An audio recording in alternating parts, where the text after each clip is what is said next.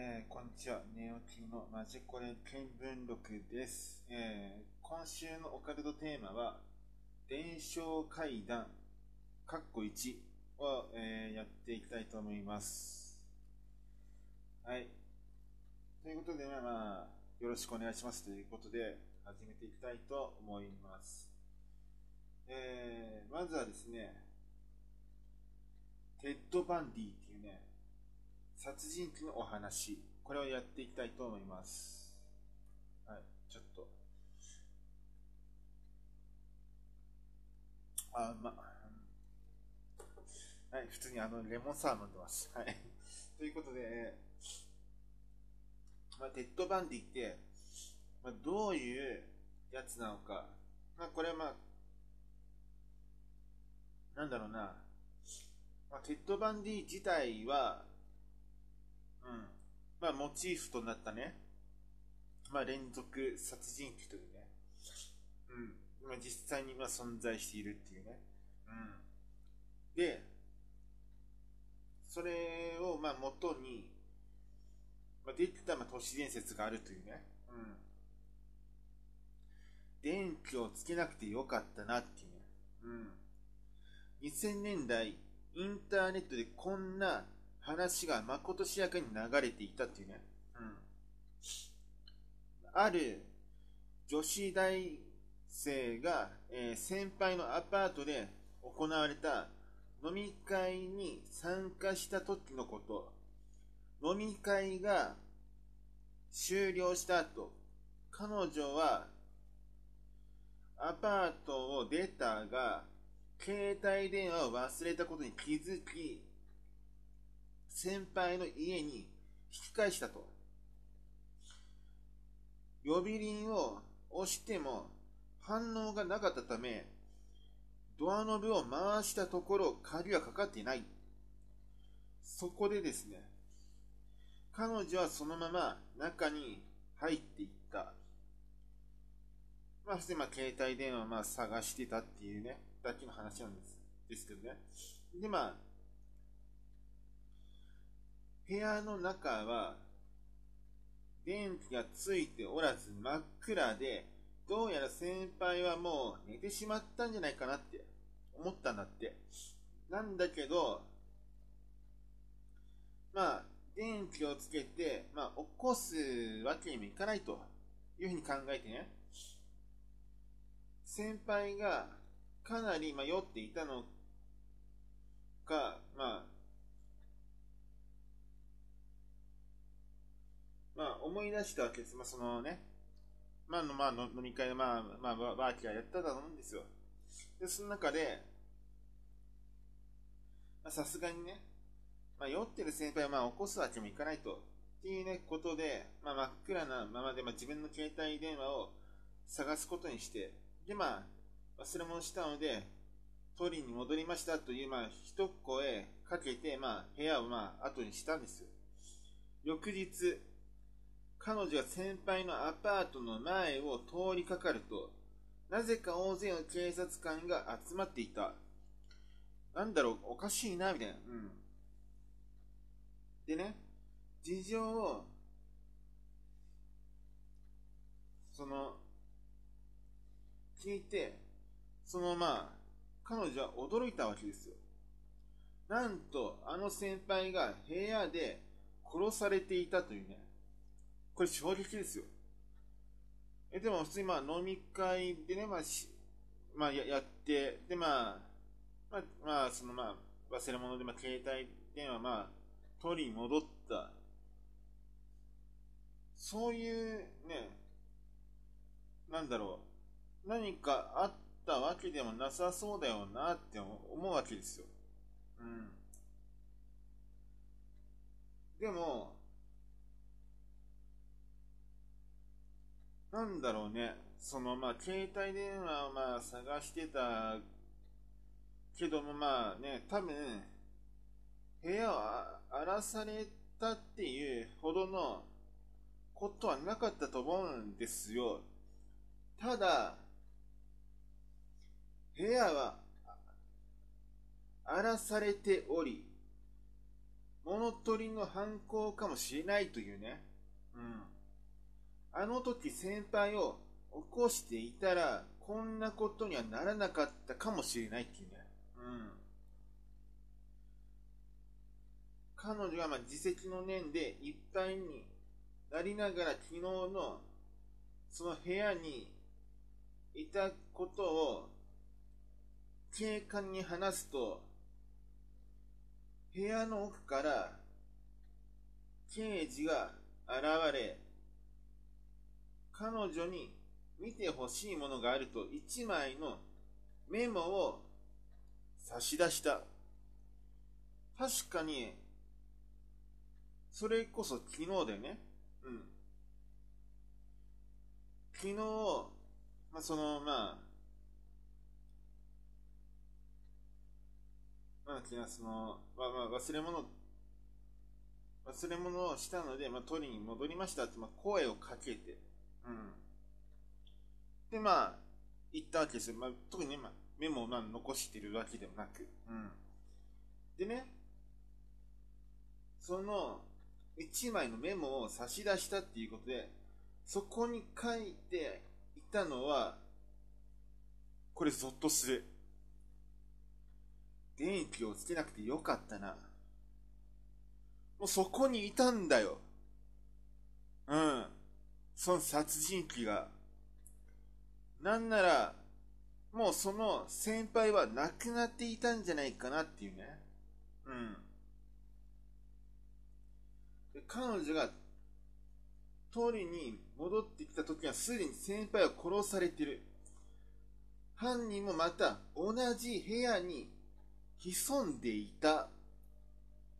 もし、電気をつけていたら、彼女も、亡くなっていたかもしれないっていうね。うん。で、それでまあ、一番最初の話に戻りますけど、テッド・バンディ。ね、その、この話自体、あの、実は1970年代、アメリカの大学のキャンパス内で広まったものとなっているわけなんですよ。で、とある大学生の学生寮でルームメイトと2人暮らししている女性がある日帰ると、ある日、帰る、まあ、まあ、夜遅くなって、彼女は、えー気を使い、まあ、ルームメイトを起こさないように、電気をつけずに真っ暗なまま寝ることにした。まあ、ちょっとまあ、ニュアンス違いますけど、はい。で、朝、目を覚ますと、そこには血まみれになって、こ殺害されていたルームメイトの死体と、血文字で書かれた、電気をつけなくてよかったなというね、メッセージだけは残らあの残されていた。これは、女性が宅する寸前に殺人が行われ、殺人犯が部屋に隠れていて、電気をつけてしまっていたら殺されていたというメッセージなんですよ。ね。で、ネットもない時代、この通称ルームメイトの死が爆発的に拡散された背景に一人の殺人鬼の存在があるっていうね。うん。それがテッド・バンディ。1974年から1978年の間に30人の殺害したシリアルキラー。バンディが狙ったのは主に黒髪の若い女性。大学のね、えー、学生寮に住む女子大生が犠牲になることも多く、決定的だったのは1977年末。一旦逮捕されたものの、脱獄に成功。その2週間後に、フロリダ州立大学の女子学生を、ね、あの、二人殺害、ね、したというね、事件があったんですよ。それが、ルームメイトの死。それ以前から都市伝説として、ね、えー、広まっていたが、バンディが起こした残虐な犯行により、いつの間にか事実として語られるようになったというね。うん。恐ろしい。それが、まあ、テッド・バンディっていうね。うん。テッド・バンディの犯行によって拡散された、もうホラーだよね。うん。そう。それが、まあ一つの、まあ、テッド・バンディっていうね、その、伝承怪談でした。はい。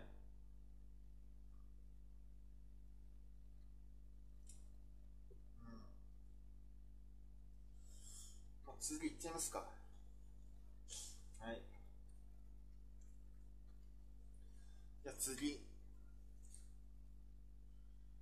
消えたヒッチハイカー。一組のカップルが夜、アメリカ南西部の寂しい一本道をあの車が走っていると、道端に一人の若い女性が立っていた。えー、親指を立てて、まあ、サムズアップって今言うね。まあ、ポーズというか、それをやって、まあ、彼女がヒッチハイカーであることは、まあ、一目で、まあ、分かったと。で、カップルは、まあ、親切心で、女性を、ね、あの、車に乗せて、まあ、後部座席に、まあ、座らせたんですよ。でこのまままっすぐ、行った町の外れに赤い屋根の家があるんで、そこまで乗せ、乗せてくださいと。まあ、そういった時に、まあ、彼女は、えー、ね、まあ、黙ってしまったと。まあ、ドライバーの、まあ、男性は、特に、まあ、気にかけることなく、まあ、車走らせ、やがて、まあ、目的、目的地である、赤い屋根の家に到着したと。うん。で、車を止め、後ろを振り返ったところ、なぜか女性の姿が消えていた。途中で彼女が車を降りた気配は一切ない。うん。まあ分かってたらまあ、ね、そのまあ車のね、まあその後部座席にあるまあドアのね、まあ音がするわけ。うん。ぐちゃ、バンみたいなね。うん。そういうのは一切なく。だってね、普通に車ね、ずっと走らせてたらさ、開けるの怖くない？逆に。うん。だから、ね、その、まあ、不思議な感じたカップルは、女性の自宅であろう赤い屋根の家を訪ねたわけですよ。出てきたのは一人の老婆。事情を話すと、彼らに老婆は一旦家の中に入り、一枚の写真を持って、再び玄関先に戻ってきたんです。うん。これ深いなんか事情があるんだろうなっていうのは、まあ察しがつきますよね。うん。でね、あなたたちが載せたのはこの子じゃありませんか？尋ねるわけですよ。うん。もしかすると、その子なんだろうな、みたいな。まあ、まあお、おばあさんがまあ言うにはね、うん。実は、この子は、私の娘なんです。ね？娘なんだって。ってことは、まあ、そのまあね、乗せたその彼女っていういうのが、ね、うん、数年前、その、まあ、ちょっとまあ、そのまあ、自宅から離れたね、その赤い屋根の自宅から離れたところで、交通事故に遭って亡くなったと。うん。でね、それが、まさかの、まあ、乗せたその日、その日が命日だったっていうね。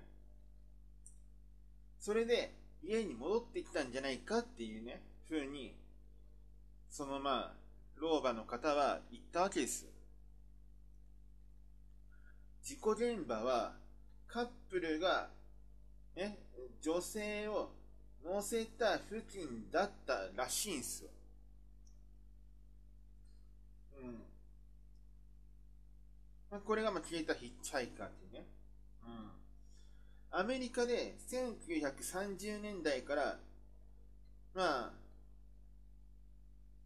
まあ人づてにまあ、まあ渡っていったっていうのは語り継がれてきた都市伝説で幻のヒッチハイカーとも呼ばれるホラー。うん。話によって舞台やヒッチハイクする理由は様々で、男性ドライバーはダンスパーティーに向かう途中で女性のヒッチハイク客をね、乗せ、一緒に今ダンスを楽しんだっていうパターンもあったりとかね。うん。似たような話と、話としてね、シカゴの心霊スポットとして知られる、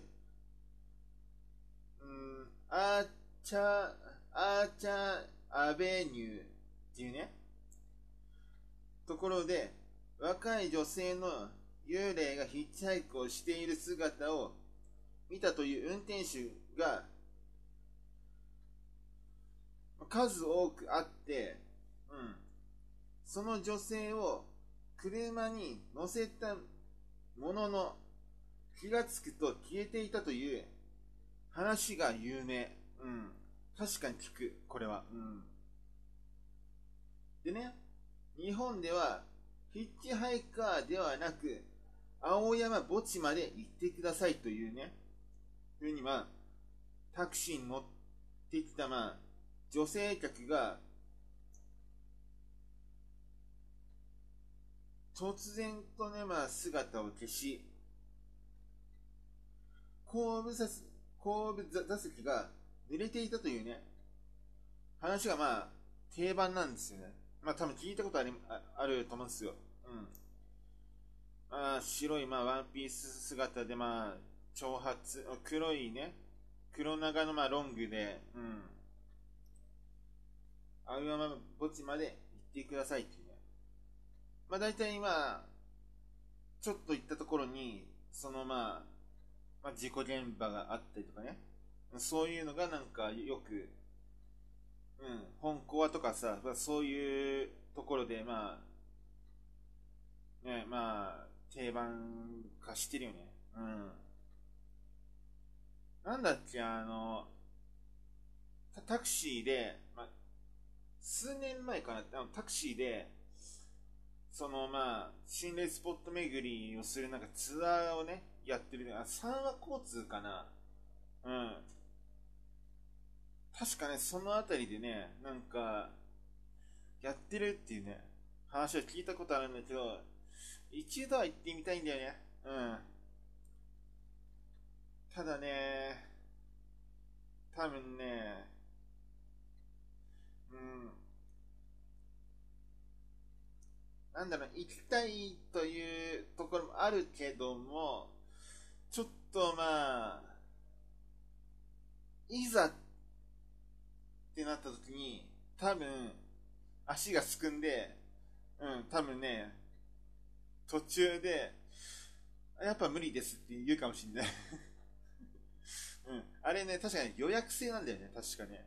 今やってんのかなうん。で、そのまあ、日本の、まあ、タクシーの、まあ、車内に、まあ、マスコット人形が、まあ、飾られているのは、その、幽霊を、えー、幽霊の、ね、まあ、客を、まあ、乗せないための魔除けとして、まあ、置かれてるって、まあ、説もあったりとかね。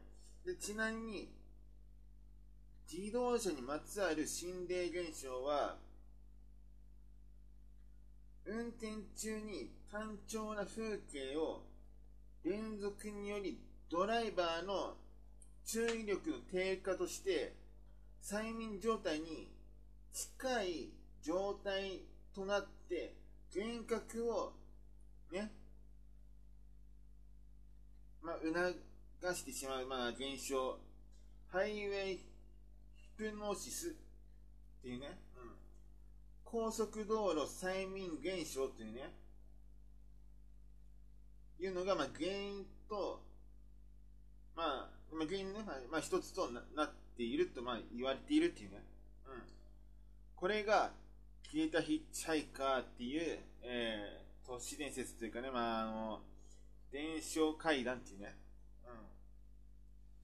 ありますね。マジで。まあ、これがまあ、最後になります。はい。ちょっと、一口。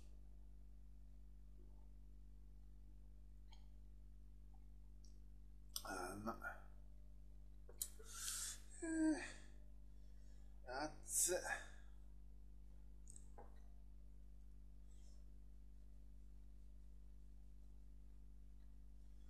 いやまだ暑いっすね。うん。もう、ね、今が、9月の12か。1違うよな。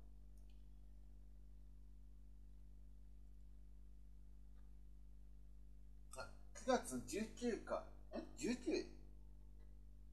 あ、19だ。9月の19でした。はい。いや、まだ暑いっすね。あ、で、えー、9月の19に、まあ今撮ってます。そして、20日の月曜日に、えー、いつも、はい、なんだろう、あのー、配信をしているというね。えさて、えー、話を戻しましょう。最後の、えー、赤い髪、青い髪。これ、あの、まあ自分の世代だったら多分、この映画見たことあるんじゃないかなと。うん。学校の階段2。これ1996年に公開された、うん。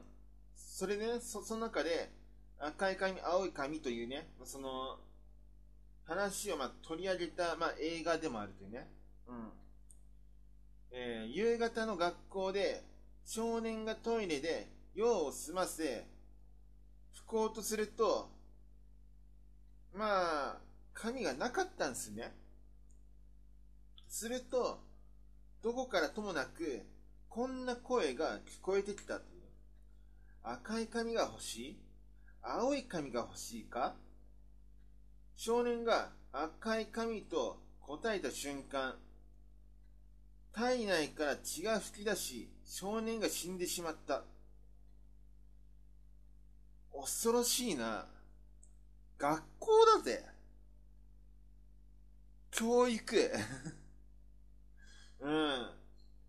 でね、この話を聞いた別の生徒は、怖がりながらも我慢できずにトイレに行って、するとやはり、赤い髪が欲しいか、青い髪が欲しいか、という声が聞こえてきた。彼は赤い髪を選んだ少年が血を吹き出してね、まあ、亡くなったことを思い出し、青い髪と答えた。まあ、そうするとね、まあ、まあ、それが正解なんだろうなっていうふうに思いますよね。うん。で、その生徒はどうなったかというと、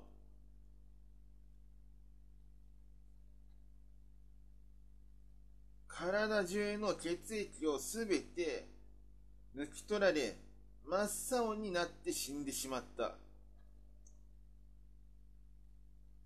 マジか。え？いわゆる学校にまつわる階段だが大流行したトイレの花子さんより伝承は古く1930年代の奈良市ではすでに小学校の間で広がっており言い伝えのようにね、その、赤い髪やろうか、白い髪やろうか、と、され、その、まあ、聞こえてきたと。でも、京都では、節分の夜に、便所に入ると、飼いなでという、尻を撫でる妖怪が出るとされ、赤い髪やろうか、白い髪やろうか、と唱えるというね、その、怪異を避けられる層みたいなんですよね。で、この話には様々なバリエーションが存在して、東京都小平市の小学校では答えに応じて赤い紙または青い紙が落ちてきて赤い紙を使うと体が赤く青い紙を使うと青くなるっていうね。ちょっと変わったまあ階の起きるトイレが特定されるというね。説があったり東京都のある小学校では体育館の隣にめったに使用されない旧式のトイレがありそこの4番目の個室でこの現象が起きる。大阪府泉北郡かな？うん。のその小学校では赤い髪と答えると、天井から血が降ってきて、白い髪と答えると、下から白い手が伸びてくる。大阪市の小学校では、赤なら、下で、えー、尻を舐められ、白なら手で尻を撫でられるというね。ただの変態やないかい。で、あの、東京都東久留米市の小学校ではね、赤と紫、どちらが好きかと聞かれ、紫と、えー、答えると助かるが、助かるんだね。助かるんだ。で、赤と答えると、便器の中に引きずり、引きずり込まれるというね。うん。また、山形県の小学校では、青い髪がいいか、赤い髪がいいか、黄色い髪がいいか、と、あの、かれ、赤い髪と答えると、青い髪が現れ、また、髪が足りないので、黄色か赤とその、催促したところ、その生徒が消失されてしまうというね。さらに、長野県、これはなんて言うんだ？小さい、諸島の書かな、これは。ごんべんに、もの？うん。もう、これなんていうのかわかんないんだけどなんだろうおしょ？おしょし？なのかな？では、この都市伝説を話したものが中止してしまうというね、話があったり、で、この階段は、回答次第で、恐ろしい結末を生む、正しい答えがね、まあ、正しい答えがね、まあ、ないというね、悲劇を呼ぶことから、学校でテストに答えられないことへの、まあ、恐怖心が生まれたとも考えられているというね、その赤い紙、青い紙のね、あの、伝承階段でございました。いや、怖いね。これは怖い。うん。そんな感じで、えー、まあ、どうだったでしょうか？今週のね、オカルトテーマの伝承階段、カッコ1はどうだったでしょうか？えー、まあ、面白かったら、あのー、あれしてください。えー、今自分が配信しているアンカー、スポティファイ、Google ポッドキャスト、フォローもしくはお気に入りに、えー、登録していただけると嬉しいです。そして、えー今は、そうですね。Amazon の欲しいものリストを公開していますので、そこでまあ、気持ちがてらでいいんで、あのまあ、送、あの贈り物として、まあ、まあ、商品を選んで、まあ、送っていただけると、励みにになりますし、で、あの、今、そうですね、今、あの、寝起きのマジコレ見聞録ではですね、友達や知り合いから聞いた、実際に、ね、あの、周り、身の回りで起きた不可解な出来事を募集しています。こういうまあ体験談があるんですよとかね。なんならまあその自分自身、こういうまあ不思議な体験をしましたとかでもいいので、えー、ハッシュタグ、えー、全部あの、カタカナで、寝起きマジ話を、えー、常に募集していますんで、そこであの、あのーツイートお願いします。はい。そんな感じで、えー、お相手は寝起きでした。